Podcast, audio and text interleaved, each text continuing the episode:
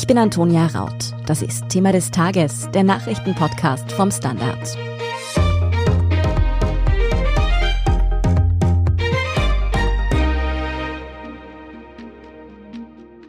An der russisch-ukrainischen Grenze stehen noch immer rund 100.000 russische Soldaten. Angesichts dieses Bedrohungsszenarios treffen der Westen und Russland diese Woche zugleich mehreren Gesprächen zusammen. Aber mit welchen Forderungen starten die beiden Seiten in die Verhandlungen? Ist mit einer Annäherung oder womöglich sogar mit einer Verhärtung der Fronten zu rechnen? Und was, wenn die Gespräche scheitern? Droht dann ein Krieg in der Ukraine? Antworten auf diese Fragen liefern heute Außenpolitikredakteur Manuel Escher und Russland-Korrespondent André Ballin. Diese Woche findet ja ein regelrechter Gesprächsmarathon zwischen Vertretern Russlands und jenen des Westens statt. André, wieso treffen sich die beiden Großmächte nochmal ausgerechnet jetzt zu Verhandlungen? Nun ja, die Verhandlungen hat Russland ja forciert. Also Moskau hat seit dem Herbst Truppen an der Grenze zusammengezogen, um eine Drohkulisse zu schaffen. Und vor dem Hintergrund hat Putin dann seine Forderung geäußert. Die Zentrale davon war eben kein Schritt weiter zur NATO, im Dezember gab es dann das erste Telefonat zwischen Putin und Biden. Dabei haben beide Seiten vereinbart, den Dialog zu verstärken.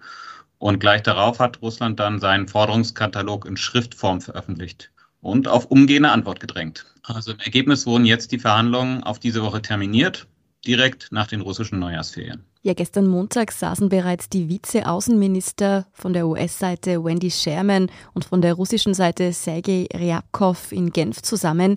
Was kam bei diesen Gesprächen denn heraus? Naja, ich kann sagen, von russischer Seite sicher nicht das, was sie sich erhofft hatte. Der russische Verhandlungsführer Sergei Rybkov äh, sprach hinterher, wie hat er sich ausgedrückt, von einem schweren, langen, sehr professionellen, tiefen und konkreten Gespräch. Also sehr floskelhaft, ne? aber die Floskel lässt sich wohl so interpretieren, dass die Gegensätze vorerst weiter bestehen bleiben. Und immerhin setzt Russland darauf, dass im Nachgang noch Sicherheitsgarantien vereinbart werden. Und wie sah das Fazit von der US-Seite betrachtet aus, Manuel? Ja, da gab es ähnliche Floskeln. Wendy Sherman sprach von offenen und unverblümten Gesprächen, also sowas ähnliches, was wohl auch aussagt, dass es Gespräche waren, bei denen man sich nicht unbedingt besonders näher gekommen ist und bei denen die Standpunkte wohl ziemlich weit auseinander gelegen sind. Aber immerhin, die Gespräche gehen weiter. Auch das war ja vor Beginn dieser Gesprächsrunde nicht ganz klar. Dann sehen wir uns die Forderungen der beiden Seiten noch einmal im Detail an. André, was fordert denn die russische Partei in den Verhandlungen? Das ist ganz interessant, weil das einer der seltenen Fälle ist, wo die diplomatischen Verhandlungen oder in diplomatischen Verhandlungen die Karten vorher offen auf den Tisch gelegt wurden. Also der Forderungskatalog ist umfangreich. Und wenn ich jetzt die wichtigsten Punkte daraus hervorziehen sollte, dann würde ich sagen, also keine Atomwaffenstationierung im Ausland, keine Militärübung mit Atomwaffen, keine Stationierung von Kurz- und Mittelstreckenraketen an Punkten, von denen das jeweils andere Staatsgebiet beschossen werden kann. Und das Gleiche betrifft dann auch Kampfflugzeuge und U-Boote. Und einseitig von den USA wird zudem gefordert, dass sie auf die NATO-Osterweiterung verzichtet und auch die Militärkooperation mit der Ukraine und Georgien einstellt. Nun haben die USA diesen Forderungen bereits eine Absage erteilt. Manuel, Wieso? Weil relativ vieles davon aus Sicht der USA sehr schwer annehmbar ist. Also es gibt in der NATO nun einmal die Politik, dass der Beitritt Ländern, die das wollen und die die Bedingungen dafür erfüllen, offen steht. Daran will man nicht rütteln und man sagt in den USA auch schon gar nicht dann, wenn ein Bedrohungsszenario besteht. Außenminister Anthony Blinken sagt nicht dann, wenn Russland die Pistole am Kopf der Ukraine hat. Das ist natürlich auch ein ziemlich klarer und deutlich ausgedrückter Punkt, der eigentlich auch wenig Spielraum vor Verhandlungen, zumindest in der öffentlichen Darstellung, erlaubt. Und dazu kommt, dass es ja noch weitere Forderungen gibt, was die Stationierung von US- und NATO-Truppen in den Staaten betrifft, die nach 1997, wie das in den russischen Forderungen heißt, der NATO beigetreten sind. Auch das sieht man in den USA als sehr schwer erfüllbar. Diese Forderungen sind also wirklich keine Peanuts. André, welchen Zweck verfolgte Russland denn damit, mit solchen Maximalforderungen in die Verhandlungen zu gehen? Naja, also das ist eigentlich eine ganz übliche Verhandlungstaktik, das Maximale zu fordern, um zumindest irgendwas zu bekommen. Also natürlich ist der Forderungskatalog der Russen ambitioniert. Also selbst die Punkte, wo es ja um angeblich um eine Begrenzung für beide Seiten geht, schränken Russland eigentlich wenig ein, weil die ein riesiges Staatsgebiet haben. Während die west- und mitteleuropäische Sicherheit, die ja jahrzehntelang auch mithilfe der USA gewährleistet wurde, naja, darunter natürlich leidet. Also, denn Russland verpflichtet sich ja nicht, keine Raketen auf Europa zu richten, sondern nur nicht auf das Gebiet der USA. Also, das ist zum Beispiel einer der springenden Punkte. Aber das Problem dieser Maximalforderungen ist nicht, dass sie an sich maximal sind, sondern dass sie vorab öffentlich wurde und öffentlich auf den Tisch gelegt wurde. Und damit setzt sich der Kreml selbst unter Druck, würde ich sagen. Also wie viel muss bei den Verhandlungen rauskommen, um es der eigenen Bevölkerung nachher als Erfolg zu verkaufen? Und vor allem, was passiert, wenn die Gespräche nicht so enden wie geplant? Also das sind die Fragen, die halt offen bleiben. Ne? Russland hat sich militärische Optionen offen gehalten und das ist prinzipiell ein Pulverfass. Ein strittiger Punkt ist ja unter anderem ein möglicher NATO-Beitritt der Ukraine. Russland will, wie bereits erwähnt, dass der endgültig vom Tisch kommt. Die NATO kann sich das nicht vorstellen. Aber wie realistisch wäre denn ein baldiger NATO-Beitritt der Ukraine überhaupt? Manuel. Nicht sehr. Es gibt doch einige Punkte, wo die Ukraine noch relativ weit von den Bedingungen, die die NATO für einen Beitritt stellen würde, entfernt ist. Da wären einige Reformen noch nötig. Es ist auch innenpolitisch in der Ukraine zwar der Wille sehr groß, aber es ist die innenpolitische Situation nicht unbedingt so, dass ein NATO-Beitritt auch aus Sicht der NATO so schnell anstrebenswert wäre. Es müsste also doch einiges geschehen, dass die Ukraine beitreten könnte. Das liegt sicher noch in relativ weiter Ferne. Was allerdings auch ein Punkt ist, der angesprochen wird, die Kooperation hat sich natürlich in den letzten Jahren immer weiter vertieft. Es werden auch neue Waffen an die Ukraine verkauft und das ist etwas, was auch zur Anspannung beigetragen hat, die wir derzeit sehen. Welche Forderungen stellen denn nun umgekehrt die USA bzw. die NATO an Russland? Vor allem geht es in den aktuellen Gesprächen darum, dieses Drohszenario aufzuheben. Also konkret sprechen die USA davon, dass die russischen Truppen, die in den vergangenen Wochen und Monaten an der ukrainischen Grenze zusammengezogen worden sind, wieder in ihre Kasernen zurückkehren sollen. Aber natürlich geht es in den Verhandlungen auch, das ist ja schon angesprochen worden, um gegenseitige Forderungen, zum Beispiel was die Stationierung oder die Ausrichtung von Raketen betrifft. Für morgen Mittwoch und den darauffolgenden Donnerstag sind ja noch weitere Gespräche geplant. In welchem Rahmen sollen die denn stattfinden? Morgen Mittwoch tritt der NATO-Russland-Rat zusammen, ein Gremium, das sich aus den Annäherungen nach Ende des Kalten Krieges in den 90er Jahren entwickelt hat, das es seit Beginn der 2000er Jahre gibt, das aber seit der Ukraine-Krise immer seltener zusammentritt und Verhandlungen führt, was sicherlich auch dazu geführt hat, dass man eben weniger die Möglichkeit hatte, sich auszutauschen. Und am Donnerstag befasst sich dann die Organisation für Sicherheit und Zusammenarbeit in Europa, die OSZE, mit der Angelegenheit. Und ist es denkbar, dass in diesem Rahmen dann eher Annäherungen zustande kommen? Es sind diese beiden Foren jetzt solche, die etwas erfüllen, was zwar Russland nicht unbedingt fordert, aber was die USA immer wieder anmerken, nämlich dass nicht nur die beiden Partner miteinander sprechen, sondern einerseits auch die Ukraine, die ja zum Beispiel im Rahmen der OSZE dann bei diesen Gesprächen dabei ist, aber auch die Europäer, die ja versucht haben, sich immer wieder in die Gespräche einzubringen mit mäßigem Erfolg. Ob es dann einen Durchbruch gibt, das ist wahrscheinlich in dieser kurzen Zeit nicht anzunehmen. Ob es weitere Annäherungen gibt, auch da bestehen wahrscheinlich Zweifel, aber es ist zumindest einmal ein Forum, um ins Gespräch zu kommen und Gespräche aufzunehmen. Da sprichst du bereits etwas an, das sich ja, glaube ich, auch gestern viele gefragt haben.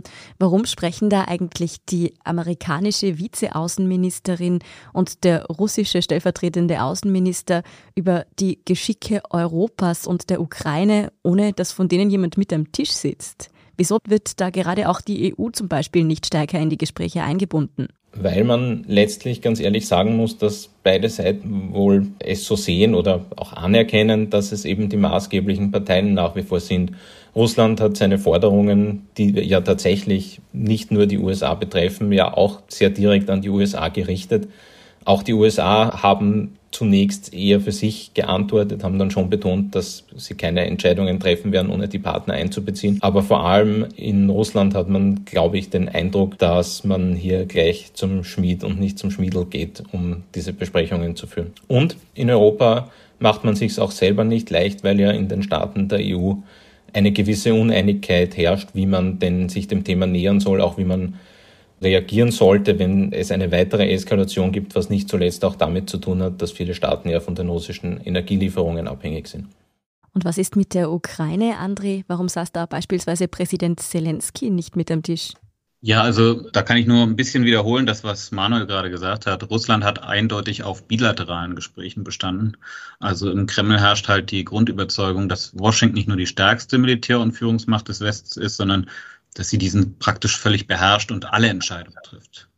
Also in der Ukraine ist man natürlich ebenso, wenn nicht noch mehr als die Europäer darüber verstimmt, dass über den eigenen Kopf weg verhandelt wird. Aber andererseits haben die Amerikaner zumindest versprochen, sich mit Kiew abzustimmen. Also in dem Fall hatte Zelensky halt keinen Hebel, um sich an diesen Gesprächen zu beteiligen.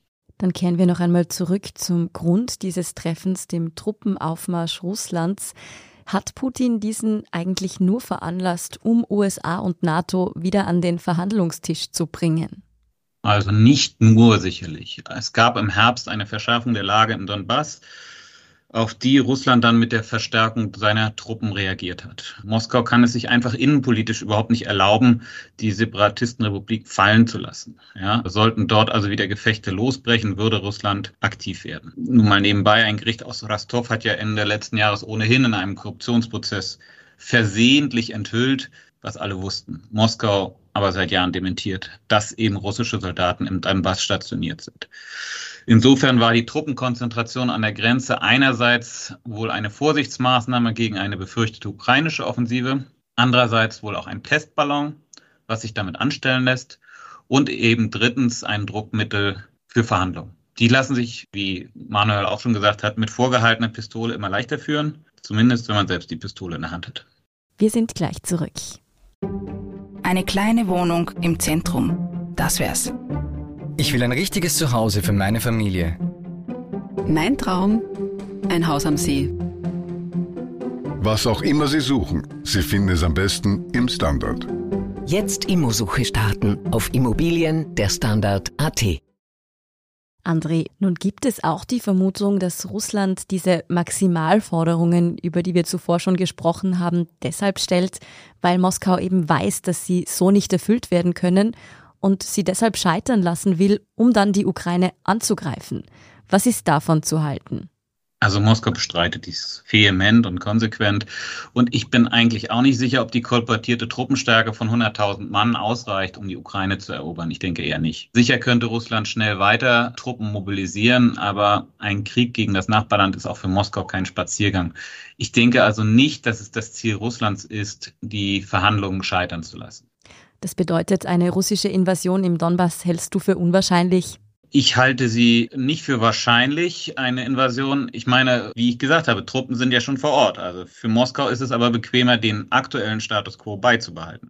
Solange die Ukraine gespalten ist, kann sie der NATO nicht beitreten. Und das ist das Hauptziel Russlands. Und außerdem schwächt der stetig schwelende Konflikt die Ukraine. Und so kann eben das Land im innenpolitischen Disput Russlands dann wiederum immer wieder als schlechtes Beispiel herangezogen werden. Aber ist es für Russland wirklich erstrebenswert, langfristig Truppen in der Ukraine zu halten? Wäre das nicht eine extreme, dauerhafte Anstrengung für das Militär? Das kommt auf die Truppenstärke an. Also wie gesagt, wie sich aus dem Urteil so ungefähr errechnen lässt, sind jetzt etwa 20.000 bis 30.000 Soldaten in der Region im Donbass selbst. Die werden wohl bleiben und stellen auch in der Versorgung kein größeres Problem dar, abgesehen von Korruptionsfällen. Die rund 100.000 an der Grenze, von denen seit November die Rede ist, die werden wohl aber irgendwann wieder in ihre eigenen Standorte zurückverlegt. Zumindest, wenn sich die Krise so ein bisschen entspannt. Im Moment kann man eine Eskalation natürlich nicht ausschließen. Wirklich wahrscheinlich ist eine Invasion aber auch nicht.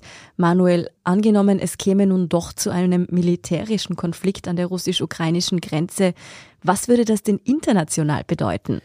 Es wäre natürlich ein weiterer massiver Dreh an der Eskalationsschraube. Es würde für Europa ganz konkret bedeuten, dass es alle möglichen Erscheinungen gibt, die mit diesem Konflikt in Zusammenhang stehen, die man sich ganz sicher nicht wünscht.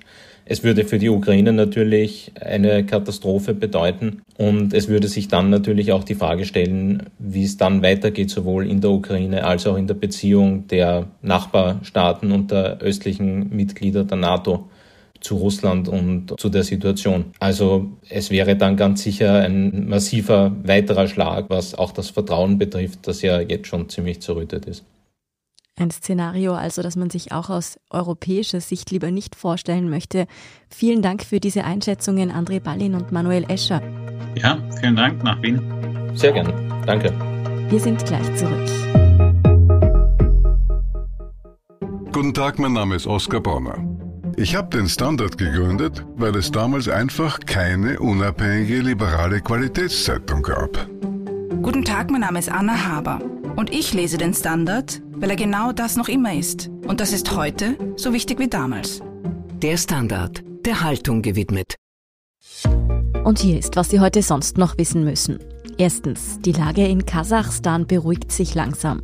Seit etwa einer Woche hat es dort Proteste gegen das Regime gegeben. Präsident Kasim Shomat Tokayev ließ diese gewaltsam niederschlagen, auch mit militärischer Hilfe aus Russland. Nun gibt es mit Alichan Smilov einen neuen Regierungschef, der dem Präsidenten nahesteht. Das Russland geführte Militärbündnis will seine Truppen in den nächsten Tagen abziehen. Im Zuge der Proteste wurden rund 10.000 Menschen festgenommen. Es gab über 160 Tote. Auslöser für die Proteste waren gestiegene Treibstoffpreise. Medien berichten aber auch von innenpolitischen Machtkämpfen. Russland und China orten terroristische Aktivitäten. Zweitens, seit heute Dienstag wird auch in vielen österreichischen Geschäften der 2G-Nachweis kontrolliert. Nur wer gegen das Coronavirus geimpft oder davon genesen ist, darf noch einkaufen gehen. Ausgenommen sind Geschäfte des täglichen Bedarfs, also zum Beispiel Supermärkte und Drogerien. Die Kontrolle des 2G-Nachweises liegt bei den Händlern. Sie sind verpflichtet, von Kundinnen und Kunden einen Nachweis der Impfung oder Genesung zu verlangen. Außerdem gilt ab heute noch eine weitere Änderung. Auch im Freien muss jetzt eine FFP2-Maske getragen werden. Und zwar dann, wenn nicht mindestens zwei Meter Abstand eingehalten werden können. Es gelten auch hier einige Ausnahmen, etwa auf Gehsteigen. Drittens, der EU-Parlamentspräsident David Sassoli ist tot. Der 65-jährige Italiener wurde etwa seit Weihnachten wegen einer Funktionsstörung des Immunsystems in einer onkologischen Spezialklinik in Norditalien behandelt. In der Nacht auf den heutigen Dienstag ist der Politiker verstorben, wie sein Sprecher in den frühen Morgenstunden mitteilte. Sassoli war in Italien als Journalist und TV-Moderator berühmt geworden. Seit 2009 gehört er für den sozialdemokratischen Partido Democratico dem Europäischen Parlament an. Seit 2019 war er dessen Präsident. EU-Kommissionspräsidentin Ursula von der Leyen bezeichnete ihn als großen Italiener und Europäer. Und viertens, die Causa Novak Djokovic bei den Australian Open geht weiter. Nachdem nach einigem Hin und Her ein Gericht dem Tennisstar die Einreise nach Australien erlaubt hatte, wurden am heutigen Dienstag neue Unregelmäßigkeiten bei den Einreisedokumenten des Serben bekannt. Es gilt als immer wahrscheinlicher, dass der australische Einwanderungsminister Alex Hawke das Visum von Djokovic nun in den kommenden Tagen doch noch widerrufen könnte. Wie sich die Causa weiterentwickelt, das können Sie natürlich auf der Standard.at weiter mitverfolgen. Dort finden Sie natürlich auch alle weiteren News zum aktuellen Weltgeschehen. Wir sagen Danke fürs Zuhören und auch all jenen, die uns auf Apple Podcasts oder Spotify folgen, uns eine nette Rezension geschrieben oder eine 5-Sterne-Bewertung gegeben haben. Und ein ganz besonders großes Dankeschön auch all jenen, die unsere Arbeit mit einem Standard-Abo oder einem Premium-Abo über Apple Podcasts unterstützen. Das hilft uns wirklich sehr. Also gerne auch Freundinnen und Freunden weiterempfehlen. Verbesserungsvorschläge und Themenideen schicken Sie uns am besten an podcast.derstandard.at. Ich bin Antonia Raut. Baba und bis zum nächsten Mal.